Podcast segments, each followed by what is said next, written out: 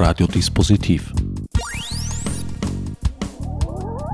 Die Sendung im Programmfenster.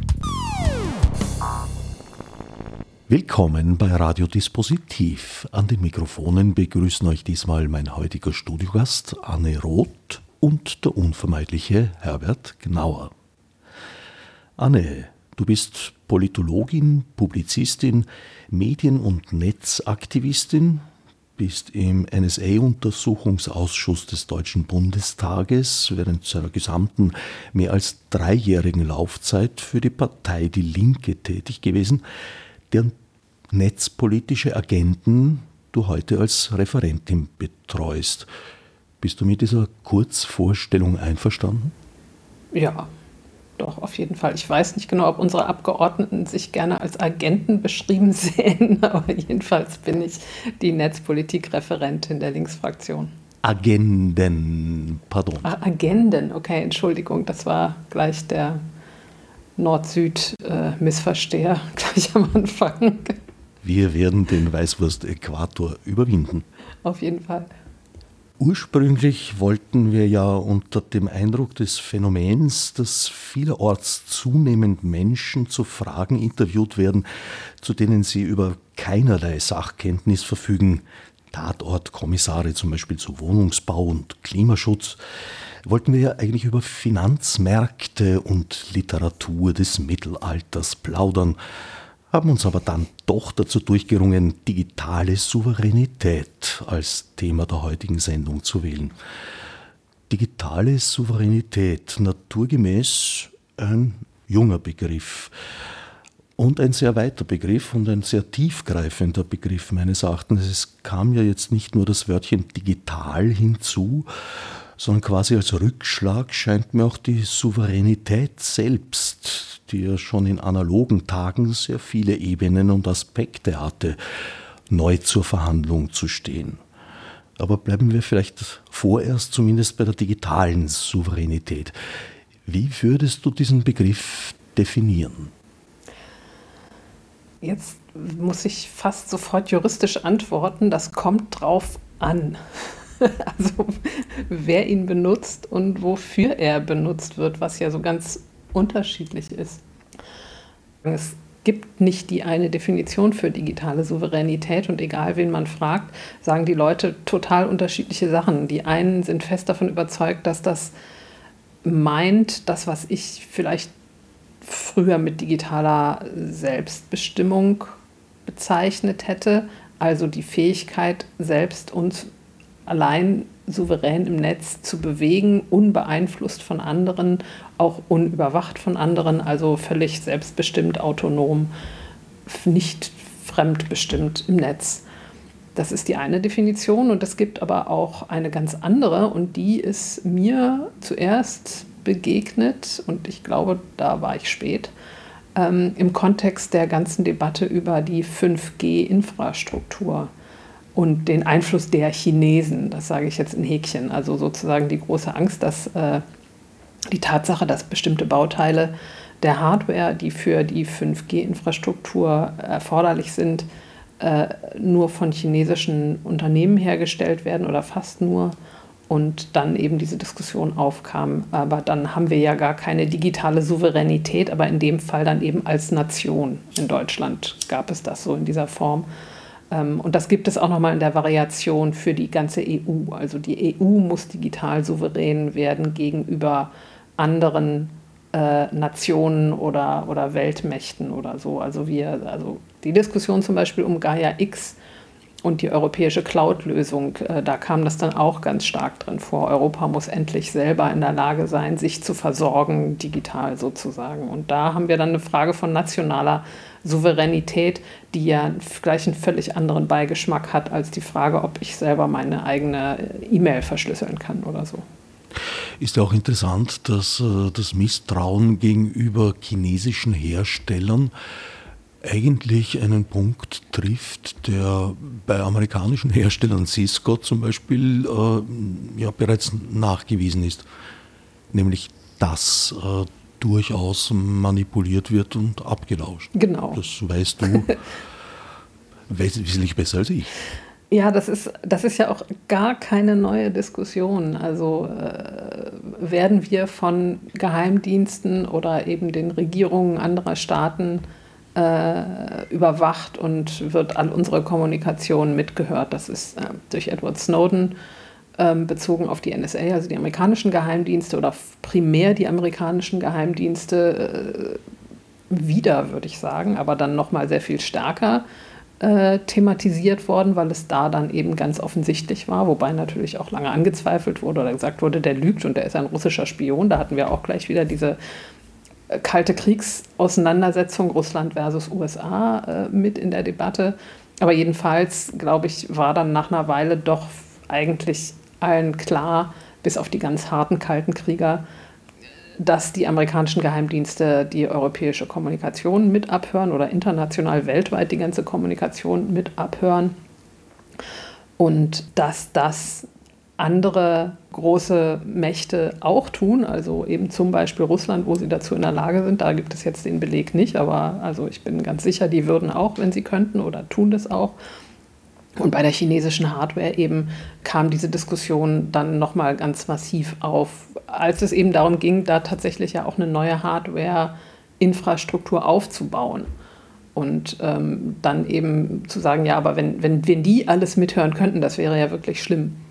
Und ähm, ich glaube, die Netz-Community, die halt, und nicht nur die, sondern alle Leute, für die relevant ist, nicht überwacht zu werden, egal von wem. Ähm, also die gesamte Bürgerrechtscommunity, die sagen halt, ist mir völlig egal, wer da mithört. Ich will einfach überhaupt nicht, dass irgendjemand mithört.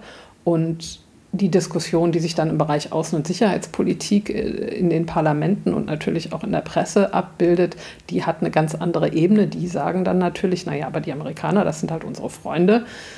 Klammer auf, während Trump Präsident war, nicht mehr ganz so dolle, aber doch immer noch mehr unsere Freunde als China oder Russland. Und deswegen ähm, und, und auch mit einer großen Empörung ist das immer wieder zu beobachten in Talkshows, in der Presse, wo immer sich Außen- und SicherheitspolitikerInnen äußern, die dann eben sagen, ja, aber das ist auch einfach für uns viel problematischer, wenn China unsere Kommunikation mithört. Und das ist eine würde ich sagen, eine politische Geschmacksfrage. Ich persönlich finde das eine wie das andere inakzeptabel für mich. Ich möchte kommunizieren können und sicher sein können, dass niemand mithört, wobei können wir natürlich nie. Überall, wo digital kommuniziert wird, besteht die Gefahr und auch eine gewisse Wahrscheinlichkeit, dass da jemand mithört. Aber zumindest finde ich, muss das das Ziel sein, dass wir das können. Aber das ist eben ja, für Leute, die, die in der Außenpolitik sich mehr bewegen als in der Netzpolitik, eine andere Perspektive. Es handelt sich also um ein Riesenthema und mal wieder um eine sogenannte Querschnittsmaterie, die ganz vieles beruht, weil ja, die Voraussetzungen mannigfaltig sind und die sichere Kommunikation ist eine sehr grundlegende, ganz ohne Frage. Und diese Offenheit und Breite, naja, macht das Thema natürlich auch prädestiniert dafür zur Projektionsfläche für die verschiedensten Anliegen und Begehrlichkeiten auch zu werden. Auf jeden Fall. Mich irritiert dabei eben, dass da ein Begriff, den es noch nicht so lange gibt, so verschieden und dann auch sehr ja, selbstbewusst, naja, selbstbewusst trifft es nicht so richtig, aber sehr fordernd sozusagen benutzt wird in dem Sinne, dass, dass man das, also dass wir das eben richtig verstehen sollen. Ja, das, was dann da jeweils gemeint ist, wenn ich dann sage, aber da, da steckt doch ganz deutlich der Begriff nationale Souveränität mit drin, das ist überhaupt nicht zu übersehen. Gibt es andere, die sagen, das meine ich damit aber überhaupt nicht, darum geht es mir nicht, mir geht es ausschließlich um meine individuelle Souveränität. Und ähm, dann könnte man jetzt auch sagen, ist auch ein bisschen egal, sind nur Wörter, das ist jetzt eigentlich gar nicht so sehr das, das Relevante. Ähm, aber ich finde es, also Sprache prägt Gesellschaft, prägt das Leben letztlich, wie wir über etwas sprechen. Insofern finde ich sowas immer auch schon relevant oder zumindest lohnend, sich anzugucken, wie, wie sowas entsteht und warum plötzlich ein Begriff für zwei so unterschiedliche Sachen benutzt wird ich finde auch, das ist nicht letztlich der entscheidende Teil dabei, sondern der entscheidende Teil dabei ist tatsächlich, können wir verschlüsseln oder vielleicht dann als nächstes auch die Frage, wie verhindern wir, dass Sicherheitsbehörden immer und immer und immer wieder damit ankommen, dass sie die Verschlüsselung knacken wollen, zu unserer aller Sicherheit, was ja dann gewissermaßen die, die verwandte Diskussion, die da hinten dran hängt, auch mit ist. Das ist viel wichtiger als die Frage, wie es eigentlich heißt. Aber ich finde es auf jeden Fall merkwürdig, dass, dass dieser Begriff immer mehr sich überall durchsetzt. Und, und es, also wir hatten ja keinen Mangel an Begrifflichkeiten für sowas. Es, äh, wir könnten das genauso gut einfach weiter digitale oder technische Selbstbestimmung oder Autonomie nennen oder, oder eben äh, nicht überwacht zu werden und, und ähm, Kontrolle über die technischen Möglichkeiten zu haben, die wir benutzen. Da, da brauchte es den Begriff der digitalen Souveränität überhaupt nicht. Und ich habe dann mal geschaut, wo, wo ist der eigentlich hergekommen, wie lange gibt es den schon? Den gibt es schon beachtlich lange. Also zumindest im bundesdeutschen Kontext bin ich dann darüber gestolpert, dass es seit Jahren Förderprogramme gibt für sowas. Und ähm, also nicht erst seit, seit sozusagen jetzt kürzlich diese Diskussion nochmal so, so hochgekocht ist ähm, was ja mit dem ähm, geplanten Förderprogramm für den Sovereign Tech Fund zu tun hat, also den, den, den Fördertopf für die technische Souveränität, den es in, in Deutschland demnächst geben wird, äh, mit ziemlicher Wahrscheinlichkeit. Also da ist ja diese Diskussion so, so hochgebrandet. Ist es in Ordnung, wenn, wenn NGOs aus der Netz-Community sich diesen Begriff so zu eigen machen? Und dann deutete sich so ein bisschen an, dass vielleicht auch deswegen der Begriff an diesem Topf klebt, weil die Bundesregierung den halt so gern hat. Ähm, das ist dann wieder so ein bisschen abgeschwächt worden. Vielleicht war es auch gar nicht so, weiß man nicht so genau. Aber zumindest hängt das so in der Luft, dass die deutsche Bundesregierung den Begriff sehr mag, sowohl technische Souveränität wie digitale Souveränität und äh, dass sowas natürlich dann eben auch dazu führt, dass entsprechende Projektanträge diese Namen mit sich tragen. Andere haben dann mal so ein bisschen lächelnd bei Twitter erwähnt, ja, das war früher mit der Nachhaltigkeit genauso. Ähm, irgendwann fanden die Geldgeber die Nachhaltigkeit schick und dann musste eben alles nachhaltig sein. Das ist so ein bisschen auch die äh, Tragik der Projektförderlandschaften und das hat uns jetzt hier auch wieder erwischt. Und, und es lohnt aber dann eben auch weiter zu fragen, warum ist das so? Warum kommen Bundesregierung, EU, ähm, auch andere äh, Mitgliedstaaten der EU plötzlich daher und finden diese digitale Souveränität schick? Und wenn man dann hinguckt, gibt es einerseits kleine und größere Projekte, die sich mit äh, souveräner Kommunikation auf ganz unterschiedliche Bereiche bezogen beschäftigen. Und gleichzeitig, wenn man sich anguckt, was so Äußerungen sind dazu der Bundesregierung äh, zur digitalen Souveränität, auch dann im Kontext der EU, dann hat das immer sehr stark diesen wir als Land gegen die Chinesen-Touch, also der nationalen Souveränität. Und das macht mich so ein bisschen misstrauisch, weil ähm, ich zwar verstehe, warum eine Bundesregierung äh, sich dafür engagiert, nicht von China abgehört zu werden. Das finde ich total plausibel und jetzt auch nicht verwerflich. Aber sozusagen in Mithaftung genommen zu werden für diesen letztlich nationalistischen Blick, das finde ich, sollte eine Netz-Community zurückweisen und damit sehr vorsichtig umgehen, weil, äh, weil ich finde, dass wir guten Grund haben, dann weiter zu sagen, das Internet hat keine nationalen Grenzen. Ähm, das ist nicht so konstruiert und das ist auch gut so. Es gibt ganz andere Regulierungsmechanismen dafür. Äh, deswegen ist dieser, dieses äh, nationale Interesse einfach nicht unser Interesse. Du bist ja eine professionell sehr kritische Zuhörerin und Zuseherin. Mit einem kleinen Schuss Naivität könnte man auch unterstellen, dass äh, dieser Begriffswechsel von der Selbstbestimmung zur Souveränität vielleicht auch etwas damit zu tun haben könnte, dass Souveränität äh, eine größere Nähe zum englischen Begriff hat. Diese Ebenen, diese zwei Ebenen, Staat und Individuum, das hatte auch schon die gute alte Dampfsouveränität zu analogen Tagen. Also da gab es schon immer eine große Unterscheidung und was dem einen gestattet war, war dem anderen nicht gestattet. Nur fand es damals halt äh, mit Papier und Bleistift statt im übertragenen Sinn. Ja, das ist natürlich richtig. Ja, gut, dann könnte man sagen, das äh, ist ein inhärenter Bestandteil der Begrifflichkeit Souveränität, dass man, also dass wir das auf, auf Individuen wie auf Staaten verwenden können. Das stimmt, aber ähm, und da stecke ich jetzt nicht wahnsinnig tief drin, da müsste ich, müsste ich graben, wo, wo, wie sich das in meinem Kopf eingepflanzt hat. Das hat auf jeden Fall eine starke Wurzel in der nationalen Souveränität.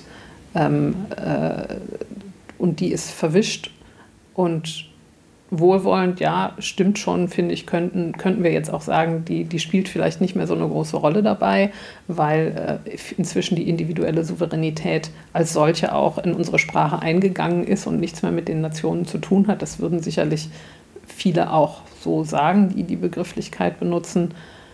Ähm, und da ist auf jeden Fall was dran, das glaube ich auch. Ich würde da jetzt nicht zur totalen Antisouveränitätsdogmatikerin werden wollen. Ich finde, dass, ähm, also um das nochmal zu wiederholen, es gibt wichtigere Debatten. Das macht es aber nicht uninteressant, ab und zu auch mal über solche Sachen nachzudenken und sich zu fragen, brauchen wir das unbedingt? Und wo kommt es her und mit wem mache ich mich gemein, wenn ich gemeinsam über digitale Souveränität diskutiere mit Leuten, die aber eine ganz andere Souveränität dabei im Kopf haben. Ähm, was, was vielleicht auch mit dazu gehört, ähm, ist, ist schon auch, dass mir das in der Zeit vor dem letzten Bundestagswahlkampf, also so im Frühsommer letzten Jahres, ähm, verstärkt begegnet ist. Und das hat mich auch ein bisschen verblüfft. Ich habe jetzt noch gar nicht nachgeguckt, wie das eigentlich kam, dass das da so viel gefragt wurde, aber also als Referentin einer Bundestagsfraktion hatte ich natürlich auch damit zu tun, dass vor der Wahl alle querbeet nochmal gucken, was machen eigentlich die einzelnen Fraktionen und Parteien und wie stehen die zu verschiedenen Begrifflichkeiten und Forderungen und Themen. Und da tauchte die digitale Souveränität wirklich oft auf. Das hat mich verblüfft. Und, ich würde sagen, da bin ich das erste Mal so richtig bewusst darauf gestoßen, dass das überhaupt eine Fragestellung ist, weil plötzlich alle Welt wissen wollte, was sagt denn die Linksfraktion zur digitalen Souveränität? Ähm, findet ihr das gut oder schlecht? Und ich dachte, was ist, was ist das? Was, warum ist das jetzt wichtig? Ich weiß es nicht. Und ähm, ja, da, da habe ich einfach erstmal angefangen, genauer hinzugucken und zu überlegen, was, ähm, was bringt diese Frage auf. Das ist, weiß ich aber nicht genau. Um es jetzt ganz weit zu fassen, möglicherweise, also ich sehe das eigentlich so, dass der Begriff der Souveränität, der Selbstbestimmung überhaupt in Bewegung geraten ist. Und das ist ein ganz, ganz weites Spektrum. Das geht äh, natürlich auch schwer in extrem rechte Kreise hinein. Die Staatsleugner haben natürlich einen ganz eigenen Begriff von Souveränität. Und das ist, glaube ich, äh, ja, eins doch der tiefgreifenden und großen Themen unserer Tage? Ähm, also ja, ich gebe zu, dass ich mich jetzt mit der rechten Nutzung des Begriffs Souveränität nicht beschäftigt habe. Äh, das wundert mich überhaupt nicht, wenn die sich damit auch auseinandersetzen, ähm, äh, weil mit Sicherheit da sich dann auch die Frage öffnet, wie ist deren Verhältnis zum Staat? Und äh, da sind wir dann gleich bei so Phänomenen wie Reichsbürgern, also dass sie überhaupt gar nichts akzeptieren, was wiederum von links auch wirklich interessante Fragen aufwirft. Wie stellen wir uns denn dann zu diesem Staat, wenn er von rechts angegriffen wird und in Frage gestellt wird, während wir ja auch äh, manches nicht lieben, was der Staat so tut und insbesondere eben kontrollierend und überwachend bezogen auf Linke oder um jetzt vielleicht nicht das parteipolitisch gefärbte Linke zu benutzen, eben alle progressiven emanzipatorischen Bewegungen, würde ich das dann vielleicht mal umformulieren wollen. Ähm, das ist ähm, ja, eine schwierige Fragestellung, aber wie, wie jetzt, ich sag mal, direkt Nazis ähm, und, und äh, Rechtsradikale sich mit der Souveränität ins Verhältnis setzen, das weiß ich nicht so genau. Mit der Souveränität verhält es sich nicht ganz unähnlich wie mit der ja eng verwandten Freiheit. Sie beginnt und endet dort, wo sie die Souveränität der Mitmenschen berührt.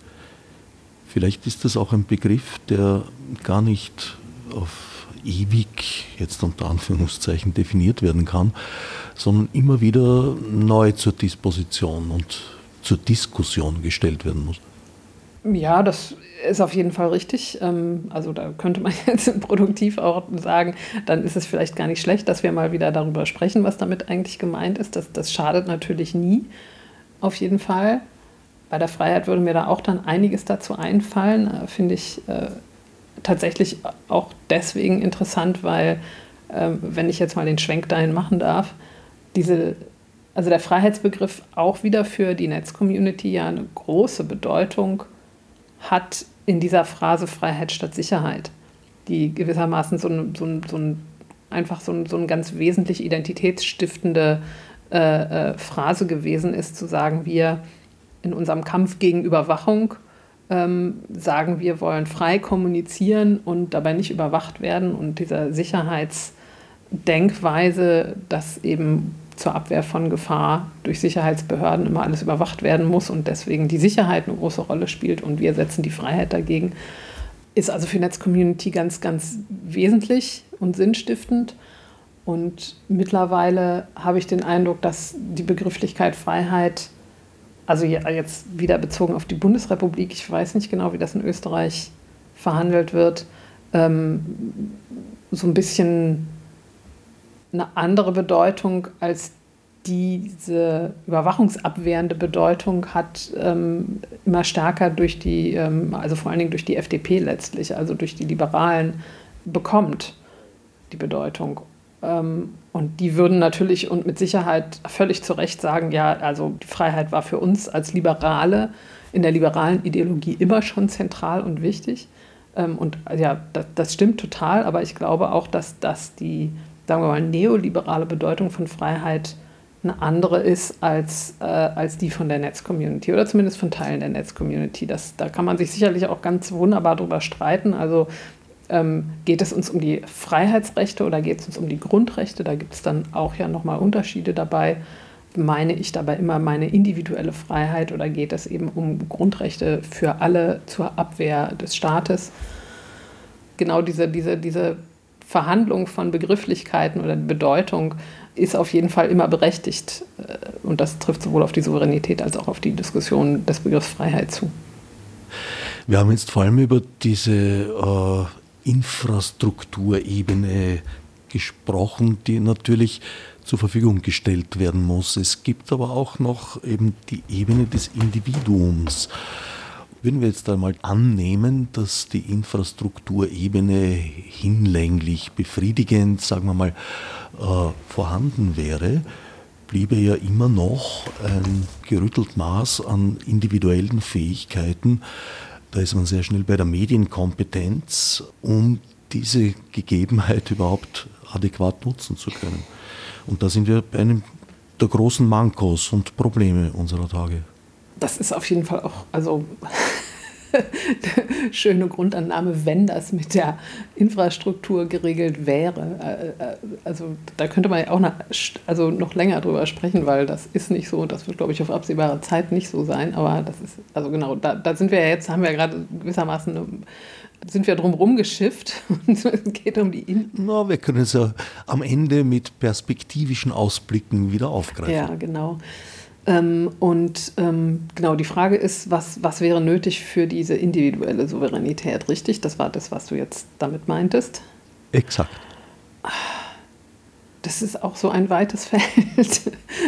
ich, ich, in Gedanken lande ich dann sofort bei, bei Fragen von Open Source äh, Software, Hardware, die, die nötig wäre, die es aber nicht in ausreichendem Maße gibt, um uns dazu zu befähigen, individuell tatsächlich selbstbestimmt, sage ich jetzt mal, oder digital souverän zu agieren. Ähm, ich habe ja an ganz vielen Punkten im Moment nicht die Möglichkeit, mir das selber auszusuchen, ob ich und wie ich kommuniziere. Also angefangen von so banalen Sachen wie, ob, also ich habe Kinder und es gibt eine Eltern-WhatsApp-Gruppe für die ganze Klasse und es ist fast unmöglich, die dazu, also ist mehr oder weniger unmöglich, die dazu zu bringen, was anderes zu benutzen als WhatsApp.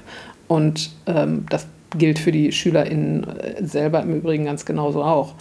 Ähm, also, dass ich eben nicht die Freiheit habe zu sagen, ich möchte aber nicht mit so kommerziellen Messengern kommunizieren, weil ich mich damit dann von einem wesentlichen und für mich notwendigen Bereich von Kommunikation mit, mit anderen abschneide. Das ist, finde ich, ein Aspekt zu, zu so einer Selbstbestimmtheit, den ich halt gerade nicht habe. Ähm, und das ist, ist ganz banal, das ist, glaube ich, jetzt auch wirklich ausführlich diskutiert worden, dass wir eben ja mit anderen kommunizieren und, und äh, häufig dann aber auf die kommerziellen Angebote geworfen sind und einfach keine Möglichkeit haben, da drum herumzukommen. Und in dem Moment, wo ich mich darauf einlasse, stoße ich dann auf der anderen Seite auf eine gewisse Intoleranz von bestimmten Bereichen immer noch äh, äh, von, von Open Source Community, von Leuten, die sagen, also wenn du äh, dich hier für, für digitale Rechte einsetzt, wie kannst du denn dann aber und auch noch öffentlich zugeben und damit quasi als Vorbild für andere ähm, sowas wie, was weiß ich, Facebook oder WhatsApp zu benutzen. Und ich würde dann sagen, ich suche mir das individuell aus. Ich benutze nicht alles davon, aber gleichzeitig, und das, das gilt dann auch wieder für alle, haben wir eben nicht die Freiheit, es uns auszusuchen. Und wir, die wir ähm, uns viel mit Internet und Netzkommunikation beschäftigen, haben die noch eher. Aber viele andere Menschen haben weder die Zeit noch die Ressourcen, ähm, sich da reinzugraben, um sich dann eine maßgeschneiderte Lösung selbst zu basteln, die dann möglicherweise vielleicht sogar in der Lage ist, an kommerziellen Plattformen vorbei zu kommunizieren. Und ähm, ja, das ist jetzt sozusagen nur ein Teil von, von Software-Problematik und bei Hardware geht das dann ganz genauso auch weiter oder was die Provider angeht und deren Möglichkeiten letztlich dann auch von Überwachung ähm, und wie schwer es ist, sich gegen all das zur Wehr zu setzen. Da wie dort wäre das Um und Auf verbindlich offene Schnittstellen zu schaffen, sowohl bei der Hard- als auch bei der Software. Also im Social-Media-Bereich hieße das äh, ganz einfach, dass ich in der Lage bin, äh, eben WhatsApp zu verlassen und zu einem anderen Messenger-Dienst zu gehen, äh, ohne jetzt meine Follower, Freunde oder whatever zu verlieren das klingt so einfach ähm, und gleichzeitig gibt es dann aber eben die kleinen gut und sicher und stabil verschlüsselten Messenger, die sagen, naja, aber wenn ihr uns zwingt, äh, Schnittstellen zu, zu den sehr viel schlechter konfigurierten äh, Messengern der großen Plattformen zu öffnen, dann müssen wir unsere eigene Verschlüsselung aber auch aufweichen und das wollen wir gar nicht. Und dafür fehlt mir aktuell noch die passende Antwort, muss ich sagen. Hältst du das für ein unüberwindliches Problem? Ich weiß es nicht. Also dazu bin ich zu wenig Technikerin.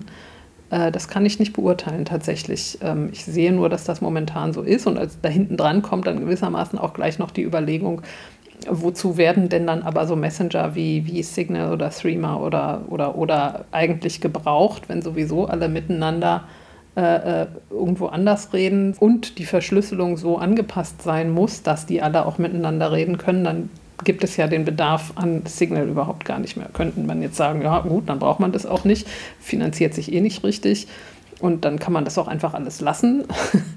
ähm, also da habe ich ein erhebliches Störgefühl, muss ich sagen. Und wie sich das eben tatsächlich dann wirklich für die einzelnen Unternehmen auswirkt, wenn, wenn diese Interoperabilität dann tatsächlich gegeben ist, ähm, finde ich sehr schwer vorherzusehen natürlich finde ich das grundsätzlich sehr, sehr erstrebenswert. Das wird ja immer dieses Beispiel mit dem, mit dem Telefon dann hergeholt und gesagt, dass da wurde dann auch irgendwann dafür gesorgt, dass die Nutzer äh, der verschiedenen äh, Telefongesellschaften miteinander reden konnten. Inzwischen ist es völlig selbstverständlich, dass du mit O2 auch mit äh, Telekom-VertragsbesitzerInnen äh, äh, telefonieren kannst. Natürlich muss so sein, geht gar nicht anders. Alles andere wäre komisch und das brauchen wir eben für Messenger auch. Und das finde ich, finde ich auch, ist so ganz unbedingt so. Und wie das aber technisch zu lösen wäre, dass dabei gleichzeitig eine gute Verschlüsselung weitergegeben ist und tatsächlich auch die jeweiligen Anbieter genügend Ressourcen haben, um das auch weiter zu pflegen und anbieten zu können, das ist mir im Moment noch so ein bisschen unübersichtlich.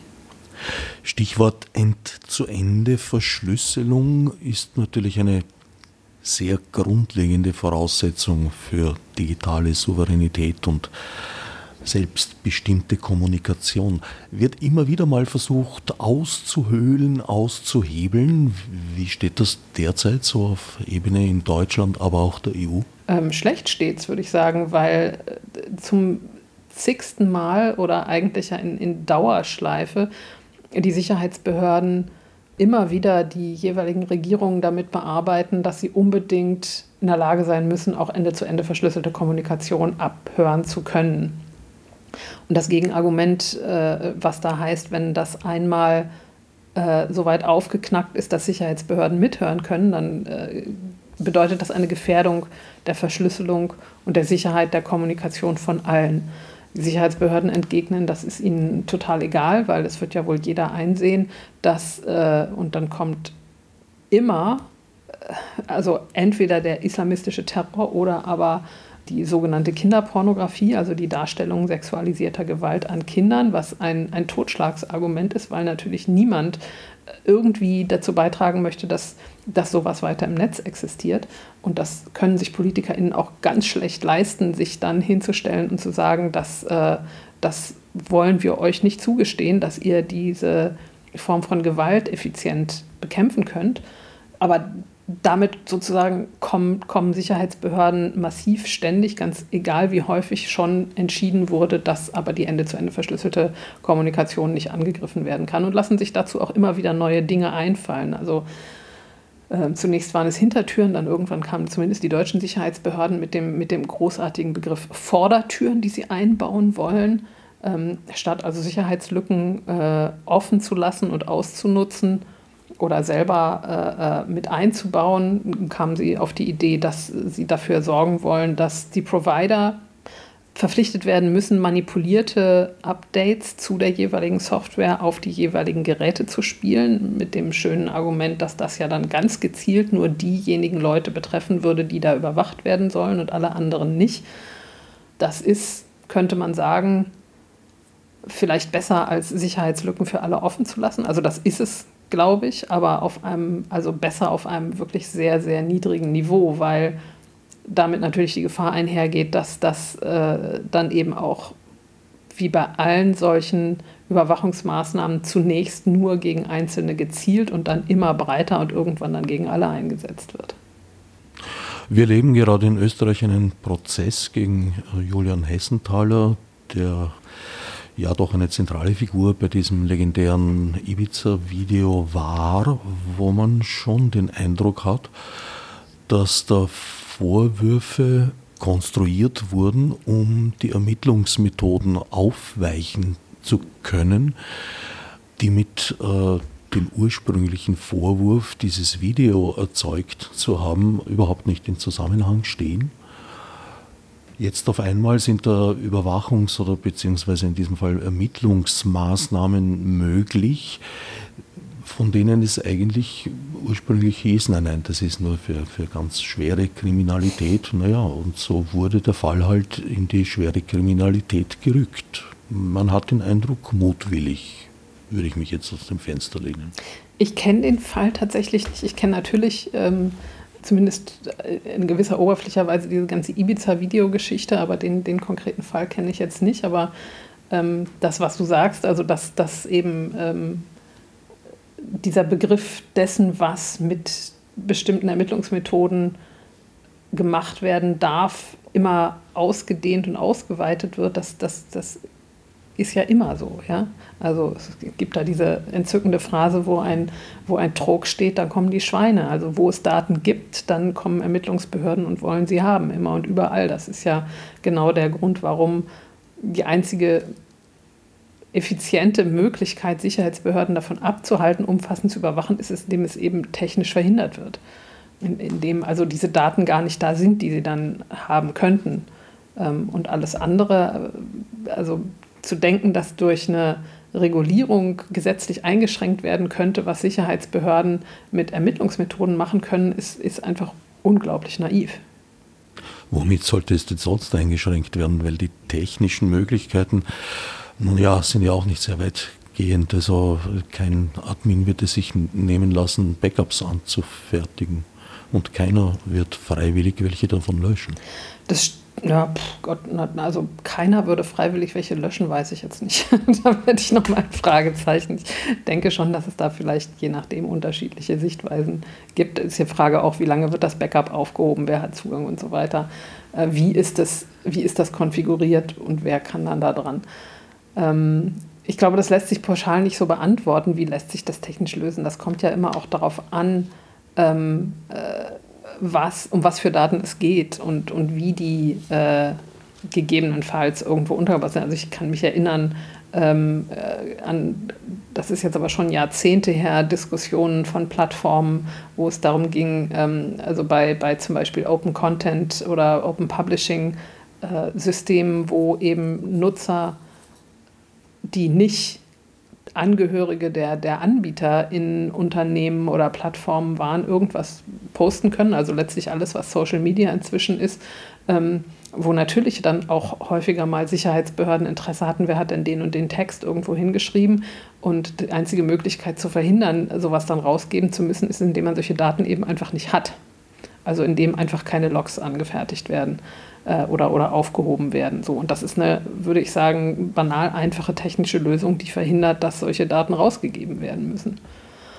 Ich glaube, dass uns diese Frage insgesamt, wie kann eine technische Gestaltung aussehen, die Daten Sammlung von Sicherheitsbehörden äh, ermöglicht, also eben nicht ermöglicht. Ähm, also, die, also mir fallen da noch zwei weitere Beispiele ein. Das eine sind zum Beispiel die Contact Tracing Apps. Da hatten wir diese Debatte die ganze Zeit bei Corona und den Kontaktverfolgungs-Apps. Wie werden die technisch so gestaltet, dass eben möglichst viel Vertrauen durch NutzerInnen aufgebaut wird? Und das bedeutet, dass möglichst wenig von diesen Daten zentral irgendwo gespeichert werden und dann letztlich abgreifbar von Sicherheitsbehörden sind. Ich fand es eine wirklich interessante Diskussion, einfach weil ähm, die Frage, wie richten wir eine Software so ein, dass die Nutzer in, in Vertrauen und als Kriterium dabei ist zentral, dass nicht so viele Daten gespeichert werden, die ist total plausibel, die ist wichtig und richtig. Und gleichzeitig glaube ich, dass wir schon lange an dem Punkt vorbei sind, dass es für viele NutzerInnen ein Hauptkriterium für die Nutzung einer App ist, ob die viele Daten speichert. Das wäre total schön, wenn das so wäre, aber da sind wir schon lange dran vorbei. Und trotzdem ist es aber so, dass das bei den Corona-Tracing-Apps eine große Rolle gespielt hat und sich letztlich europaweit durchgesetzt hat, ein technisches Konzept, was eben nicht viele Daten gespeichert hat. Und wir haben in Deutschland gerade erlebt, da gab es äh, eine App, die äh, nennt sich Luca-App. Ich weiß nicht, wie weit diese Diskussion in Österreich verfolgt worden ist. Die ist von einem Musiker äh, der Fantastischen Vier mitentwickelt worden und wurde verkauft sozusagen als mit dieser App können die Kneipen wieder aufmachen, weil das den Kneipen erleichtert, zu dokumentieren, wer bei ihnen war, um dann die Kontaktverfolgung zu erleichtern. Also so eine Art Komplementär- Software zur Corona-Warn-App letztlich, aber mit der Zielgruppe letztlich eigentlich Veranstaltungsorte, Kneipen, Restaurants und so weiter, damit die wieder aufmachen können, damit es für alle einfacher ist mit dieser, mit dieser Kontaktdatenspeicherung. Gab es von Anfang an sehr viel Kritik dran und äh, da war es eben so, dass die Daten zentral gespeichert wurden. Ähm, die, diese, die, die Firma sämtliche Bundesländerregierungen um den Finger gewickelt hat, äh, äh, dass die das Ding bezahlen und kaufen sollen, womit die dann auch viel Geld verdient haben. Und dann wurde nach und nach bekannt, dass hier und da irgendwelche äh, Landeskriminalämter, Polizeieinheiten und so weiter hier und da bei den Gesundheitsämtern angekommen sind und gesagt haben, wir wollen die Daten haben, was vorher völlig ausgeschlossen wurde. Und da finde ich, sieht man diesen Kontrast sehr schön. Corona-Warn-App sammelt solche Daten nicht und die, also die Tracing-App, die wir in Deutschland haben und vergleichbare mit derselben Technologie, äh, gibt es ja in vielen europäischen Ländern, in Österreich auch. Ich weiß nicht, wie die in Österreich heißt, aber die, also so eine ähnliche App, die eben nicht zentral speichert auf der einen Seite. Auf der anderen Seite hat man dann eine andere, äh, die zentral speichert und zack passiert eben ganz genau das, was vorhergesagt wurde. Dann kommen Sicherheitsbehörden und sammeln Daten ein und plötzlich gibt es Datensammlungen, wer wann mit wem wo war bei Polizeibehörden und das löst erhebliche Irritation aus. Um die Frage äh, kurz zu beantworten, die unter der Ägide des österreichischen Roten Kreuzes entwickelte App wird Ende des Monats zu Grabe getragen, weil sich für die weitere Finanzierung nichts gefunden hat und sie auch, sagen wir mal, sehr enden wollend im Einsatz gewesen ist. Ich meine, was, was sozusagen zu dem Thema der Apps auch noch mit dazugehört oder der Frage der technischen Ausgestaltung von was ist etwas, was im Moment für uns direkt vor uns liegt und worüber gerade, finde ich, mehr diskutiert werden sollte. Das ist die Frage der, der digitalen Identitäten. Ich weiß nicht, ob wir da jetzt gleich noch zukommen wollen. Aber ja, durchaus.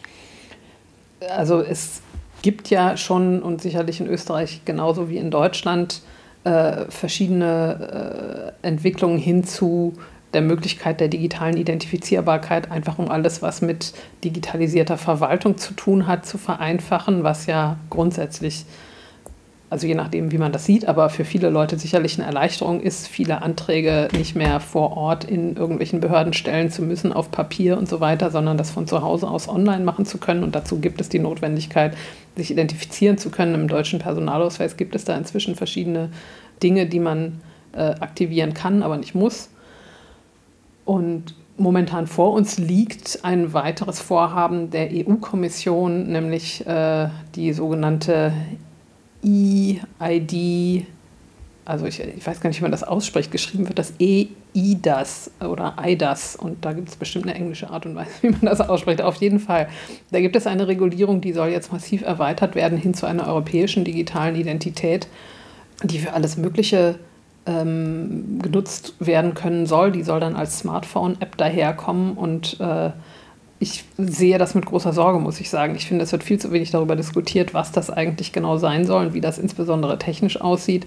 Und äh, da, finde ich, stellt sich auf jeden Fall eben auch nochmal wieder diese Frage, wie kann das technisch so gelöst werden, dass es möglichst wenig Schaden anrichtet. Und ich glaube, da gibt es ganz unterschiedliche Möglichkeiten. Ich könnte mir vorstellen, dass es Leute gibt, die fänden das total schick, wenn endlich die ultimativ absolute Klarnamenspflicht überall im Internet existiert und äh, dadurch, dass wir dann eben so eine europaweite digitale Identität haben, der Schritt dahin, dass wir uns natürlich immer mit dieser einen Identität überall anmelden müssen und klar identifizierbar sind, dass das auf jeden Fall sehr reizvoll ist aus einer bestimmten Perspektive. Und ich würde sagen, das birgt unglaubliche Gefahren, die ich in der Netzcommunity wahrscheinlich niemandem groß erklären muss.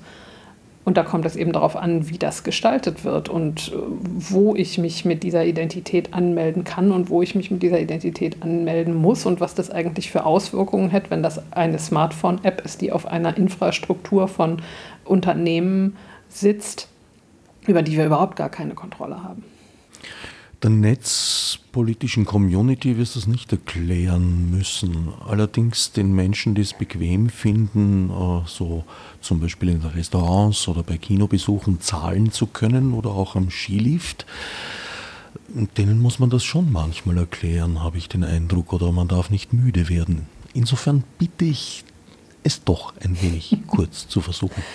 Ähm, ich würde dazu sagen, dass ich das den Menschen an der Kinokasse oder am Skilift auch gar nicht vorwerfe. Und da unterscheide ich mich vielleicht auch von manchen in dieser Netz-Community. Also diese Frage bequem versus sicher, das ist ja auch so eine Dichotomie, über die wir ununterbrochen diskutieren letztlich in diesem Netz und wo ich sagen würde, ich überall da, wo es maximal unbequem ist oder mir mein Leben wirklich massiv erschwert, wenn ich erst ein halbes Buch oder irgendwie 15 Webseiten verstanden haben muss, um zu wissen, wie ich mir anders behelfen kann als mit dem Angebot, was auf dem Tisch liegt und was um mich herum alle benutzen.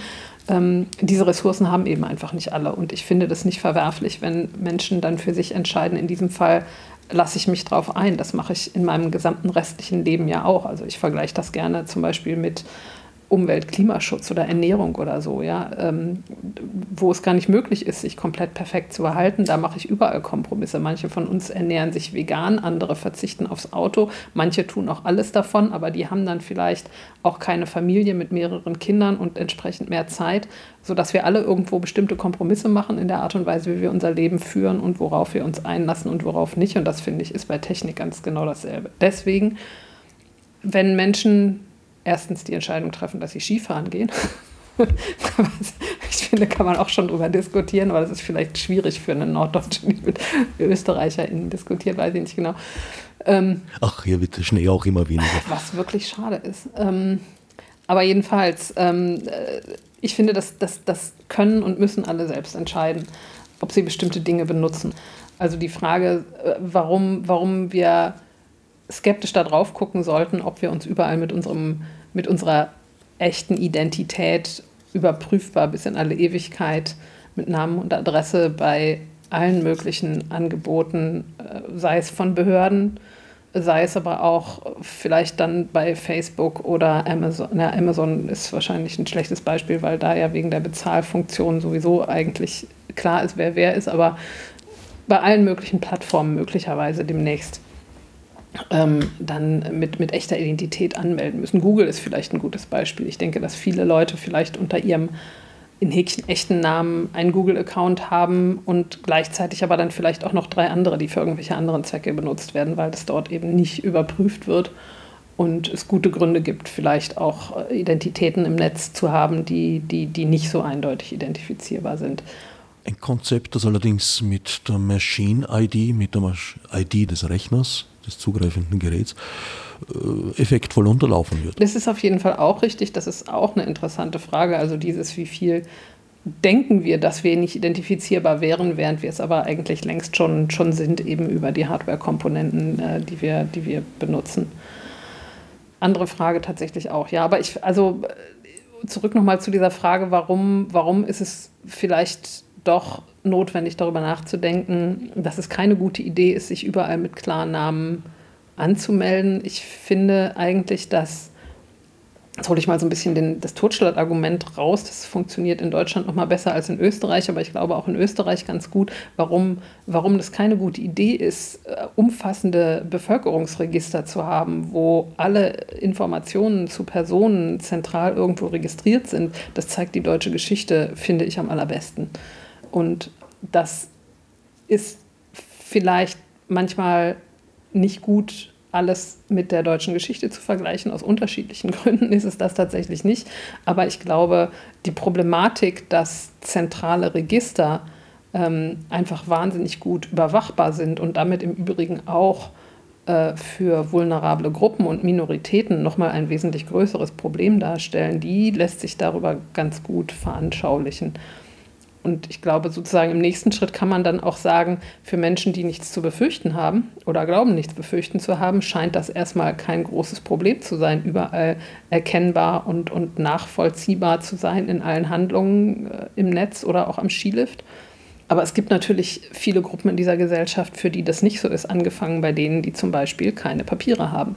Und äh, deswegen sehr viel stärkerer Bedrohung ausgesetzt sind oder eben, äh, weiß ich nicht, wenn wir uns so Beispiele angucken, wie wir das in Deutschland momentan gerade haben, dass ähm, aus Polizeibehörden heraus Daten abgefragt werden, insbesondere zu verschiedenen äh, migrantischen Personen oder profilierten Feministinnen beispielsweise, äh, die daraufhin dann massiv bedroht werden aus rechtsradikalen Kreisen, machen auch deutlich, warum das Vertrauen in die Sicherheitsbehörden zwar vielleicht an vielen Stellen gerechtfertigt ist, aber ein gewisses Misstrauen auf jeden Fall auch. Und ich glaube, es ergibt sich auch von selber, warum, wenn alle die, die sagen, ich habe hier nichts zu verbergen, und dieses Argument haben wir auch schon rauf und runter diskutiert, ähm, wenn die dann nichts verbergen, wer bleibt dann noch über und auf welche gut sichtbare Bühne heben wir die dann und wie gefährlich ist das denn aber für die, die manchmal auch einen gewissen gesellschaftlichen Schutz brauchen, weil eben bestimmte Dinge in ihrem Leben sie sehr viel angreifbarer machen, angefangen bei LGBTQ-Communities oder eben äh, rassistisch äh, bedrohten Personen oder eben Personen, die einen geflüchteten Status haben oder eben vielleicht keine Papiere. Und das sind alles Menschen, die sehr viel sichtbarer werden, weil alle anderen äh, sozusagen sagen, na, also deren Probleme interessieren uns aber nicht.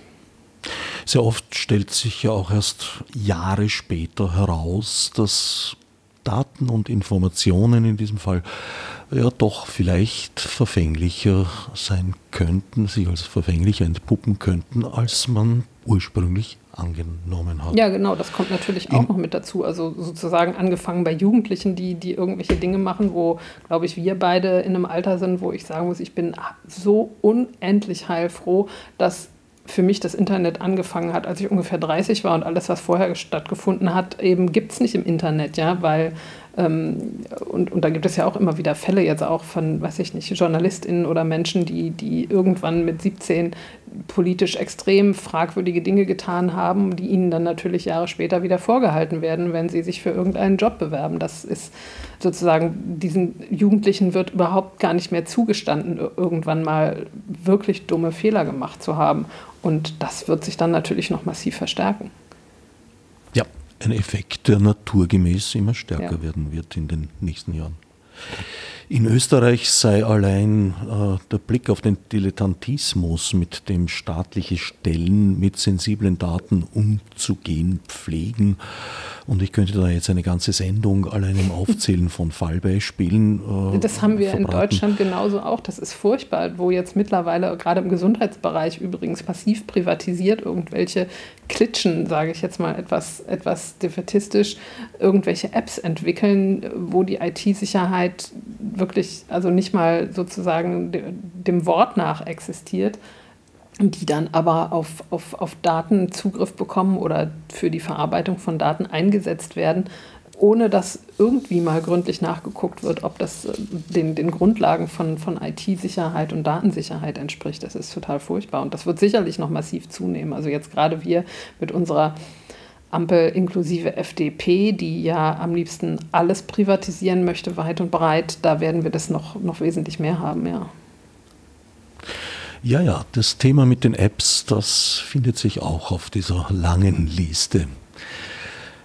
Am sichersten sind jedenfalls Daten, die nicht erfasst oder schnell wieder gelöscht werden. Den Datenbestand zu minimieren ist ein ganz wesentlicher Punkt. Die Voraussetzung dafür wiederum wäre Privacy per Design und Privacy per Default. Das heißt, zu verhindern, dass Daten, die nicht unbedingt notwendig werden, überhaupt anfallen und erfasst werden. Völlig richtig. Ich finde das wirklich verblüffend, wie häufig dieses eigentlich scheinbar einfache und, und allgemein bekannte Prinzip nicht berücksichtigt wird bei, bei Digitalprojekten aller Art. Auch da wieder die Corona-Warn-App und äh, die Konstruktion dieser App war ein, ein, ein Leuchtturm an Andersartigkeit ausnahmsweise mal, der, der sich durchgesetzt hat. Und dabei geht es ja eigentlich nur um diese ganz, ganz einfache Fragestellung, was ist das Ziel, was ich erreichen will, welche Daten brauche ich dafür? Und alles andere findet nicht statt. Klingt total simpel und äh, ist, ist ganz zentral. Und ganz, ganz häufig werden solche Digitalprojekte aber eben genau andersrum äh, konzipiert, nämlich was könnte man denn alles mal machen? Und dann wird erstmal alles eingesammelt und hinterher wird dann noch so ein bisschen Datenschutz oben drauf geklebt. Und äh, entsprechend ein, ein, ein Wust an Daten eingesammelt, die überhaupt nicht notwendig sind. Womit wir bei der eingangs versprochenen Perspektive wären. Was sind denn so die Ausblicke? zu Beispiel eben Privacy per Design, Privacy per Default durchzusetzen, aber auch im Allgemeinen so die positive Sicht auf eine mögliche Entwicklung in Sachen digitaler Souveränität? Hm.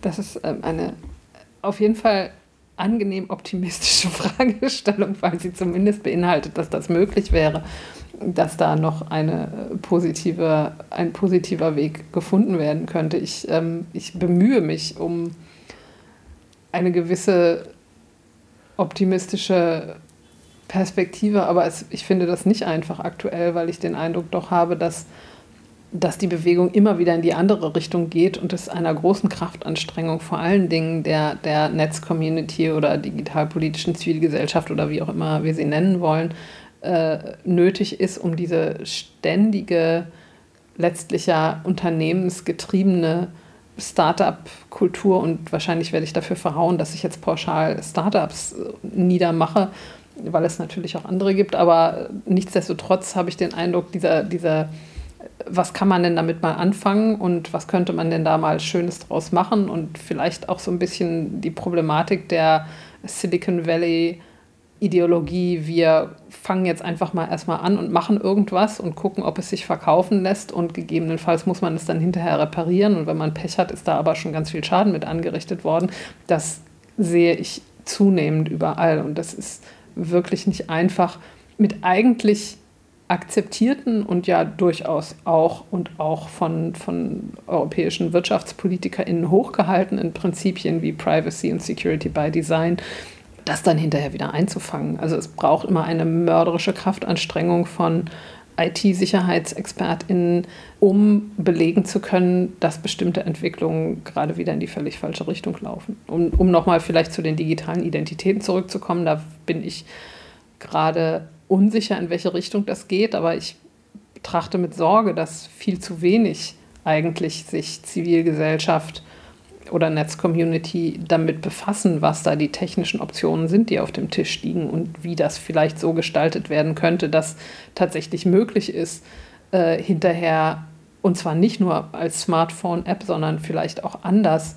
beispielsweise einer Plattform gegenüber digital zu kommunizieren, dass ich deutsche Staatsbürgerin bin, zum Beispiel, wenn das irgendwo eine Rolle spielt, oder dass ich 18 Jahre alt bin, ähm, ohne dass alle anderen Daten dabei mitkommen. Ich glaube, es gibt hier und da ein gewisses Verständnis, dass das sinnvoll wäre, solche Lösungen zu finden, aber ob die dann tatsächlich so aussehen werden, das scheint mir momentan noch ungeklärt. Und ich, also das, das Optimistischste, was ich momentan dazu sagen kann, ist, dass ich, dass ich äh, sehr hoffe, dass wir noch mehr und wieder mehr über diese Dinge auch diskutieren und dem schönen Reden verschiedener PolitikerInnen, die natürlich sowas wie Security by Design immer schnell flüssig über die Lippen bringen, ähm, aber dass, dass man dem halt nicht einfach so vertrauen darf, sondern immer sehr genau hingucken muss, wie dann die eigentliche Gestaltung von solchen digitalen Lösungen aussieht. Möge die Übung gelingen. An dieser Stelle ließe sich ein Bogen spannen zum ursprünglich ins Auge gefassten Thema der mittelalterlichen Literatur. Nämlich insofern, als ich uns in einer Umbruchzeit sehe, ähnlich eigentlich und ähnlich tiefgreifend äh, wie am Übergang vom Mittelalter zur Neuzeit. Die Hoffnung, dass wir als Menschheit zwischenzeitlich klüger im Umgang damit geworden sein könnten, hat sich bislang nicht bewahrheitet jedenfalls noch nicht, aber bekanntlich stirbt sie ja zu allerletzt. Ich danke Anne Roth für das Gespräch. Ich danke für die Einladung. Als Nef Margot mit Monesi. Fichte subsidiar